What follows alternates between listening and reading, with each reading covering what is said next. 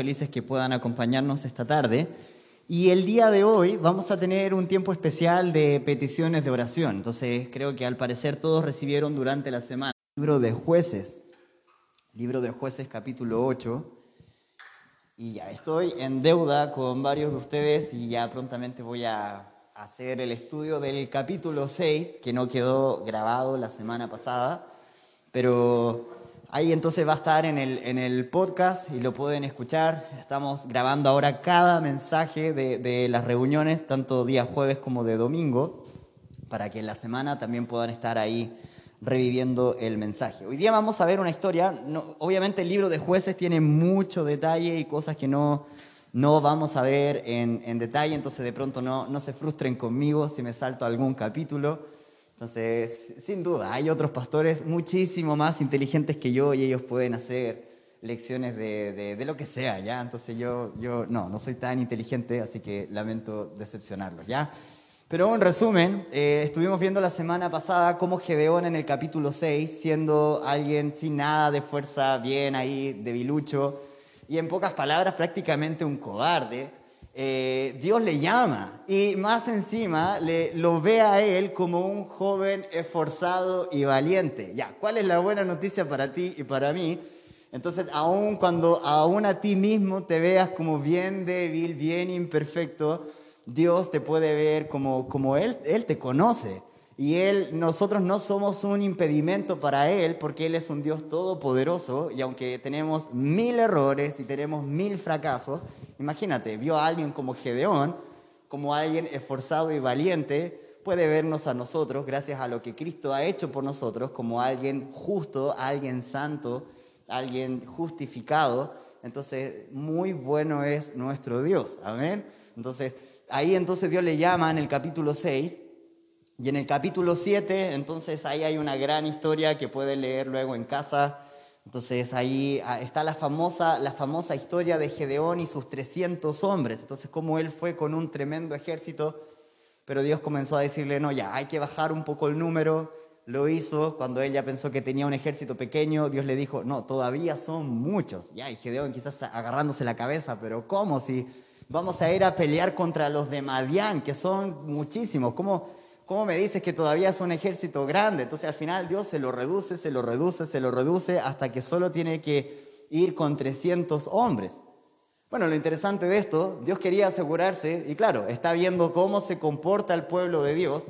recordemos que del capítulo 1, ellos entonces están bien, se relajan, caen en pecado, empiezan a sufrir las consecuencias de su pecado, piden ayuda a Dios, Dios les envía un libertador, se vuelven a comprometer con Dios, todo bien, se vuelven a relajar, vuelven a pecar y ahí ya, el, famoso ciclo de los jueces. Entonces Dios ya prácticamente le sacó la foto y, prácticamente Dios le dice, si vas con todo este ejército, lo más probable es que ustedes después anden ahí hablando de que por, por nuestra fuerza le ganamos a Madián. No, Dios entonces se asegura aquí del, del asunto entonces, no, vas a ir solamente con 300 para que cuando ganes, entonces quede bien clarito que no fue por ustedes. O sea, matemáticamente es imposible que tan pocos entonces ganen a, tantos. Así que finalmente Dios se lleva la gloria en toda la situación.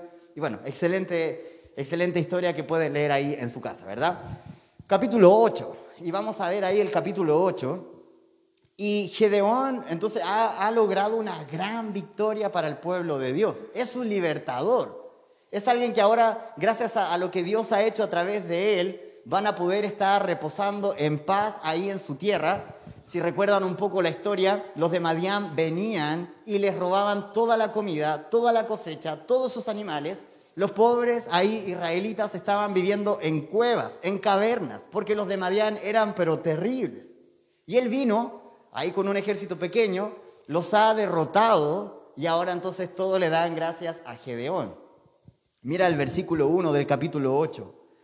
Pero los hombres de Efraín le dijeron, ¿qué es esto que has hecho con nosotros, no llamándonos cuando ibas a la guerra contra Madián? Y le reconvinieron fuertemente. Entonces aquí hay unos que están enojados. Oye, oye, oye, Gedeón, ¿Por qué no nos llamaste a nosotros también para ir a pelear? Entonces, ¿qué te pasa? ya nos dejaste afuera, te gusta a ti nomás hacer las cosas, nos dejaste afuera a nosotros. Y ahí estaban como alegándole a él. Pero mira lo que, lo que dice, versículo 2, a los cuales él respondió, ¿qué he hecho yo ahora comparado con vosotros? ¿No es el rebusco de Efraín mejor que la vendimia de Abieser? Dios ha entregado en vuestras manos a Oreb y a príncipes de Madián. ¿Y qué he podido hacer yo hacer comparado con vosotros? Y mira lo que dice al final del versículo. Entonces el enojo de ellos contra él se aplacó luego que él habló esta palabra. Entonces mira, Gedeón no solamente es alguien que ha confiado en Dios, no es alguien que solamente Dios ha hecho una gran obra a través de él, incluso es alguien que en carácter se está mostrando como bien correcto. Proverbios capítulo 15, versículo 1, habla de que la blanda respuesta opaca la ira. Ya, ¿qué, qué, qué hubiéramos hecho nosotros quizás aquí con los de Efraín? Oye, en vez de agradecerme, ¿qué te pasa? ¿Cómo se te ocurre venir a quejarte? Por eso no los llamé, ¿ven? Ustedes son puros llorones, ¿cómo los iba a llamar a una guerra si andan llorando por ese tipo de cosas? No, no, no. Mira la respuesta de él, tratando de hacer, oh, chiquillos, por favor, lo que yo he hecho no es casi nada en comparación a lo que ustedes han hecho. Ustedes son súper grandes, yo, ¿cómo no? Perdónenme. O sea, como una, una blanda respuesta. Y hasta este punto podríamos decir, wow, Gedeón se debe, va, va, a quedar como un gran personaje de la historia que todos vamos a recordar. ¿Dónde hay un hijo de Gedeón? Por favor, para también cuidarle a modo de agradecimiento de todo lo que Gedeón nos ha entregado a nosotros. Como deberíamos pensar que esa debería ser la actitud, ¿verdad? Pero si vamos al final del capítulo 8, mira lo que dice en el versículo 33. Jueces capítulo 8, versículo 33. La Biblia dice, pero aconteció que cuando murió Gedeón, los hijos de Israel volvieron a prostituirse yendo tras los Baales y escogieron por Dios a Baal Berit. Entonces, lo primero, no hay, no hay ahora, eh, acaba de morir el líder, quien debió haber sido un gran ejemplo, pero ya se murió y la gente ni siquiera está honrando al Dios que él les animó a honrar. Se olvidaron. A pesar de que Dios mostró todo su poder a través de él, se olvidaron. Murió él y murió también su legado en cuanto a lo espiritual. Mira lo que dice en el versículo 34. Y no se acordaron los hijos de Israel de Jehová su Dios, que los había librado de todos sus, enemigos alrededor, ni se mostraron agradecidos con la casa de Jerobaal, el cual es Gedeón, conforme a todo el bien que él había hecho a Israel. pero qué gente tan mal agradecida, qué gente tan pesada. Y, yo leo esto y pienso, ya, si, si llegara a tener algún accidente y fallecer, o sea, yo pretendo haberles servido de tal forma a ustedes de que por último, ya, si no van a llorar en mi funeral, ya, ni, ni me voy a dar cuenta, ¿verdad? Entonces no voy a estar enojado con ninguno de ustedes si no llora, porque ni voy a saber. Pero por lo menos esperaría que se preocupen de mi esposa. Por lo menos esperaría que se preocuparan de, de, de mi hijo, de mi hija.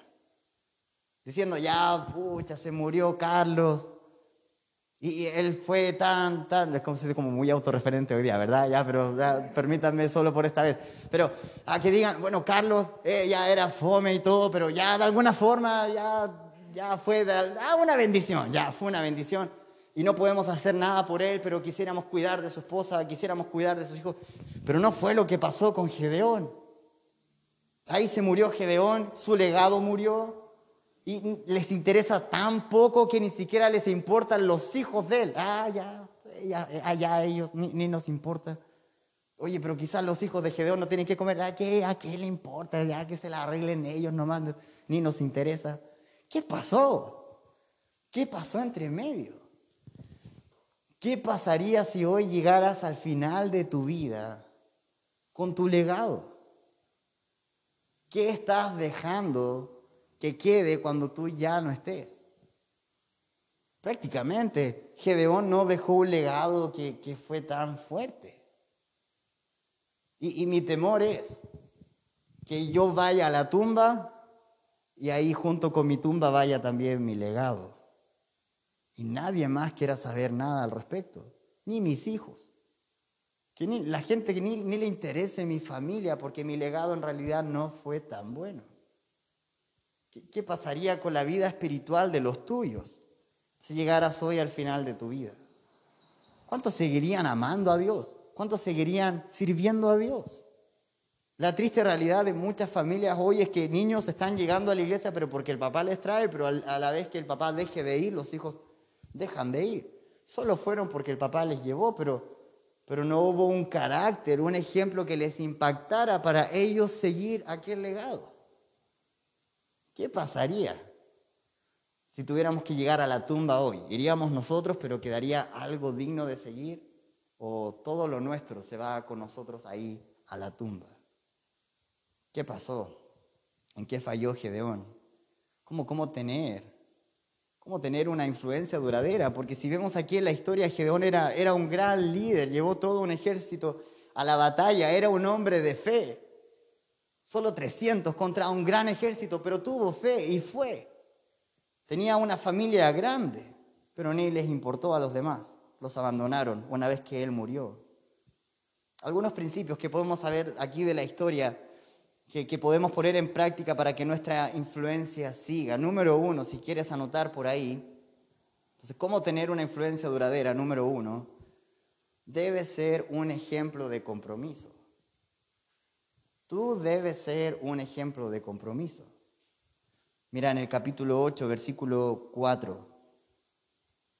Él, bueno, ha sido un ejemplo en cuanto a responder. Todos le están atacando, pero él ha respondido de la forma correcta y eso ha sido bueno. Pero mira en el versículo 4. Y vino Gedeón al Jordán y pasó él y los 300 hombres que traía consigo, cansados, pero mira la última frase, más todavía persiguiendo.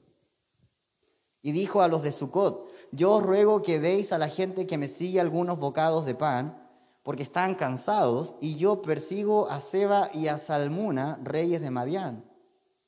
Y los príncipes de Sucor respondieron, ¿están ya Seba y Salmuna en tu mano para que demos pan a tu ejército? Entonces aquí ves a un hombre que ha estado todo el día peleando, que ha estado todo el día ahí luchando, desde la mañana. Puede ser que ni ha tomado desayuno, no ha almorzado, ha llegado la tarde y no ha parado para tomar once. Y sabe que tiene una misión, y ahí ya, esta misión no se acaba hasta que la completemos ya estamos agotados, estamos fatigados, pero seguimos trabajando. Y aquí llega a un lugar y, ni siquiera él está pensando en él, está pensando en su gente y le pide aquí a los de, a los de por favor, ¿tendrás algún pancito, algún vasito de agua para, para mi gente? Ellos están súper cansados, pero no vamos a, a dejar de trabajar no hemos terminado, estamos comprometidos con lo que Dios nos pidió que hiciéramos. Yo solo te pido un bocado para nosotros seguir. Estamos cansados, pero seguimos persiguiendo. Puedes ver ahí un hombre de compromiso. Y lo interesante es que hay hijos viéndole. Sus hijos están ahí. Vamos a verlo en un versículo más adelante. Y los hijos están viendo. ¿Qué están viendo nuestros hijos en cuanto a nuestro compromiso? Ya, de pronto quisiéramos, ya, yo quiero morir, pero algún día saber que, que mi hijo siguió fiel al Señor. Saber que mi hija tomó buenas decisiones porque ama a Dios y siguió sirviendo a Dios a pesar de la dificultad, a pesar de la circunstancia, ella siguió fiel al Señor.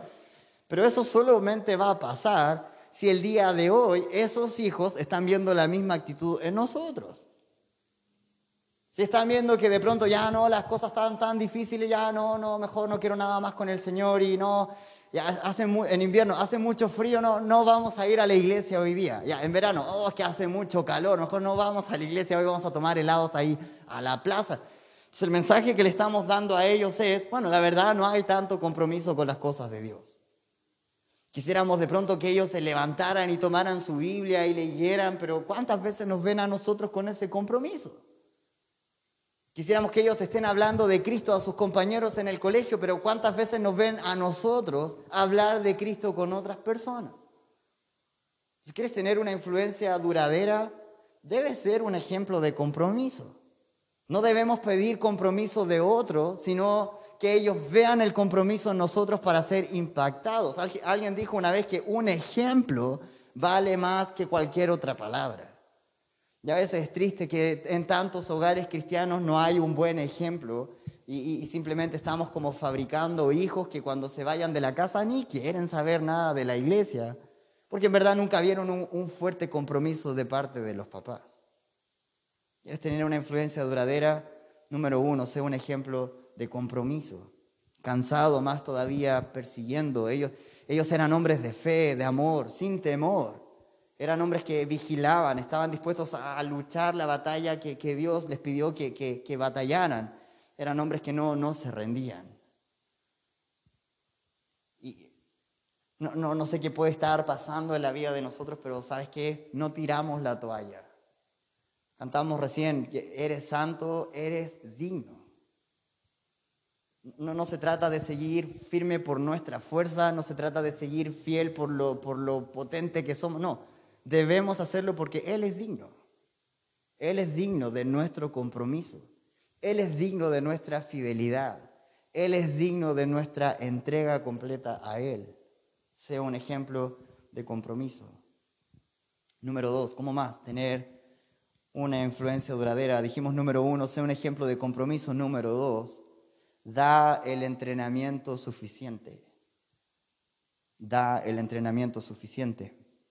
Mira aquí en tu, en tu Biblia, mira, en el versículo 7. Entonces dijimos en el versículo 6, él, les pidió comida a esta gente y ellos le dijeron, ¿Ya, ¿tienes la cabeza de estas dos personas como para que te demos pan? O sea, termina tu trabajo y después nos vienes a pedir algo a nosotros. Como bien, bien egoísta la gente ahí con él. Con él. O sea, ni les importó que él está cansado, no ha comido. No, no, no te vamos a dar nada.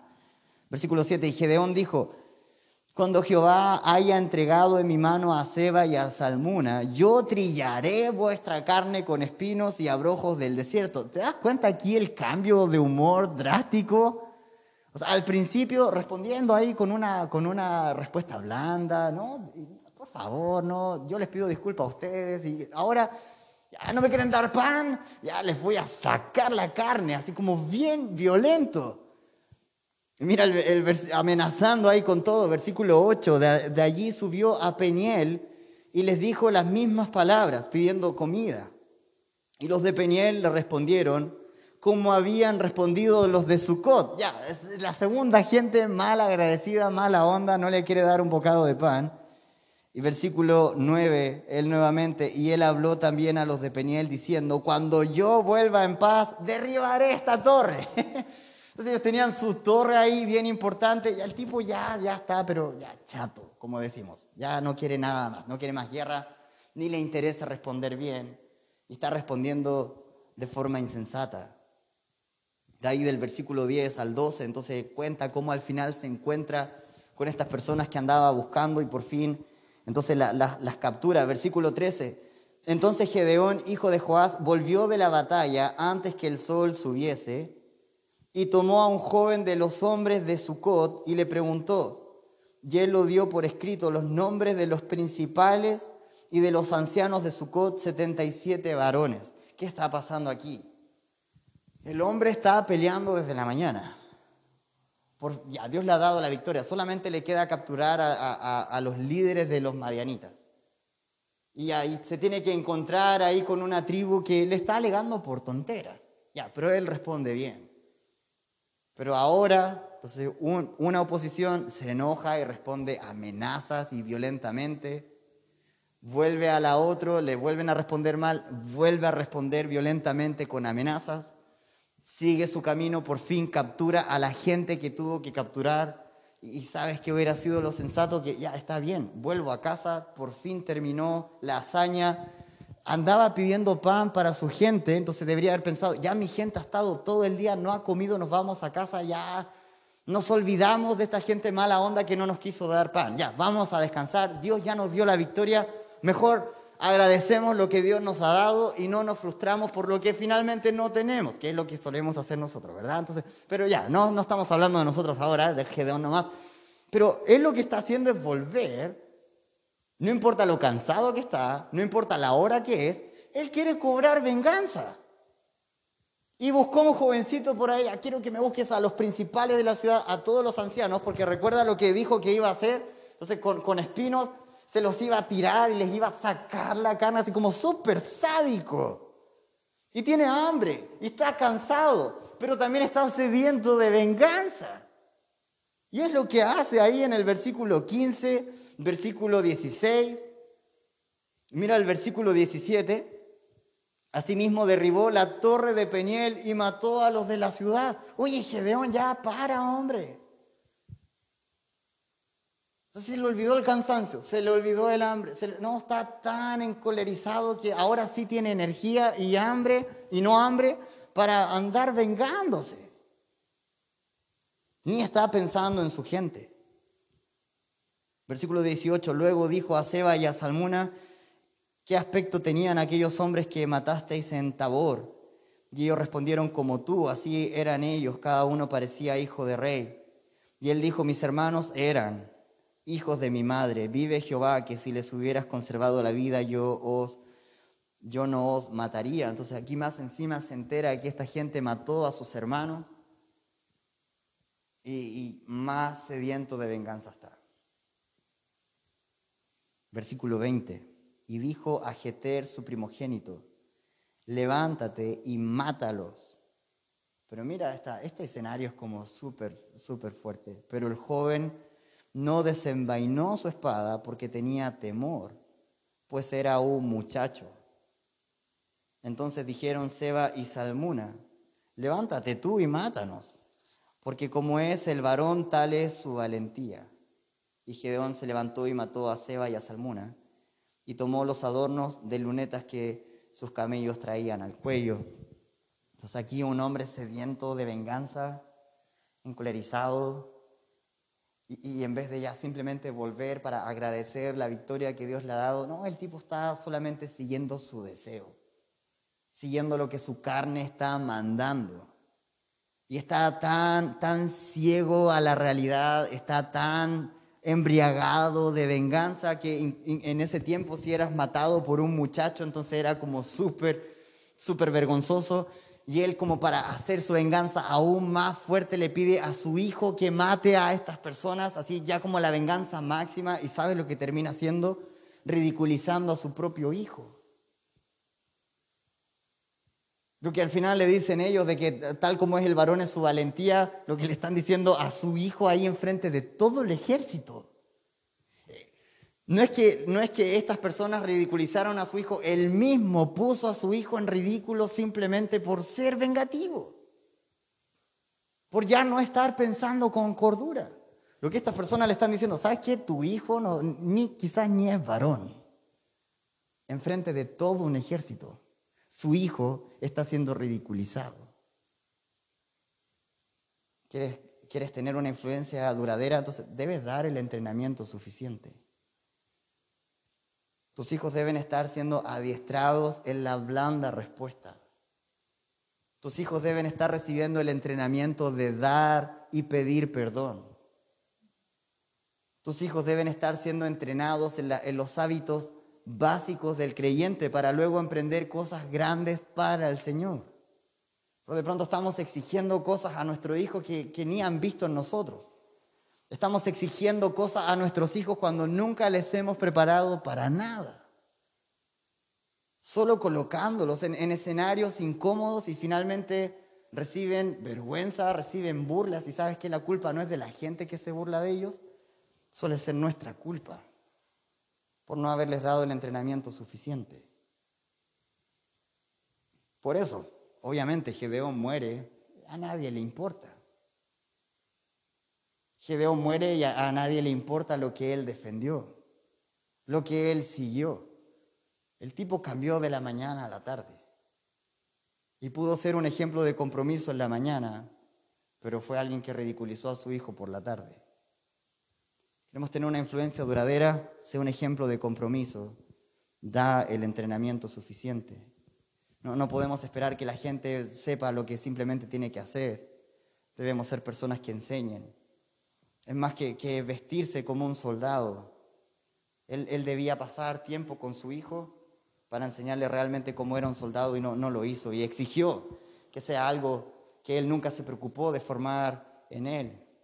No solamente debemos explicar a nuestros hijos o a la gente qué hacer, sino por qué hacerlo. El error de, muchas iglesias están diciéndole a la gente qué debe hacer y que hagas esto, esto, esto, y, y nunca está explicando por qué hacerlo. La gente luego se está comportando como un robot y despierta el otro día y se siente usado, maltratado, porque al final le han dicho qué hacer y lo ha hecho, pero ni siquiera sabe el por qué. Y perdemos las ganas de hacer las cosas. Debe haber práctica, conocimiento y fe.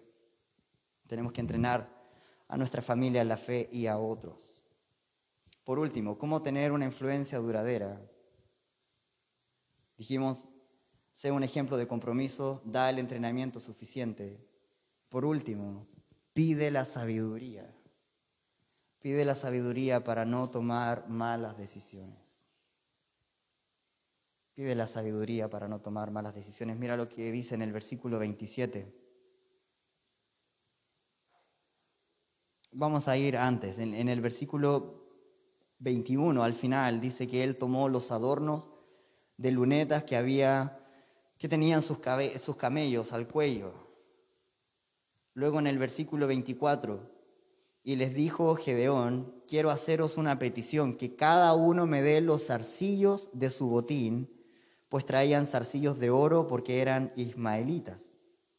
Versículo 28, fue el peso de los zarcillos de oro que él pidió, mil setecientos ciclos de oro sin las planchas y joyeles y vestidos de púrpura que traían los reyes de Madián, y sin los collares que traían sus camellos al cuello. Estamos hablando de 19 kilos aproximado de solo joyas.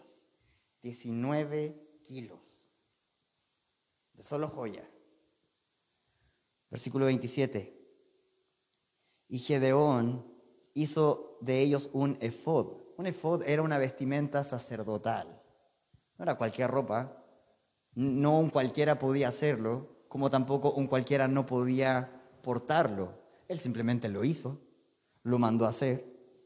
Pero mira lo que dice, el cual hizo guardar en su ciudad de Ofra, y todo Israel se prostituyó tras ese efod en aquel lugar, y fue tropezadero a Gedeón y a su casa.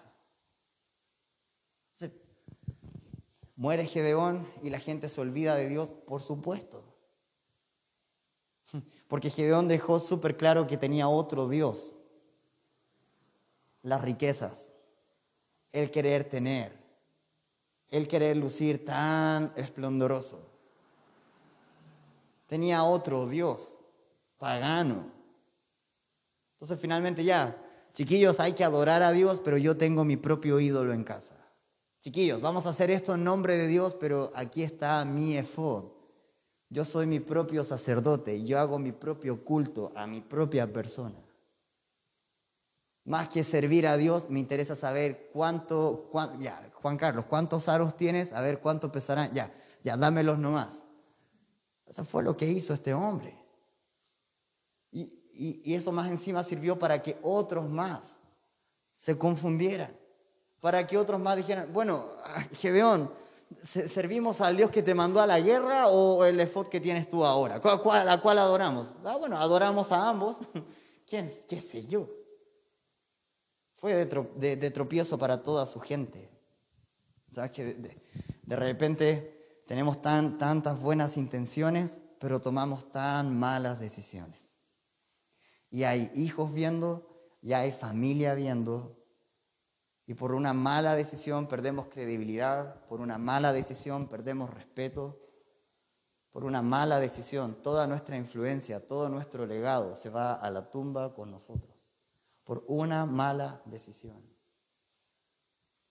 Alguien dijo una vez que formar un buen testimonio toma toda la vida, arruinarlo solo toma un segundo.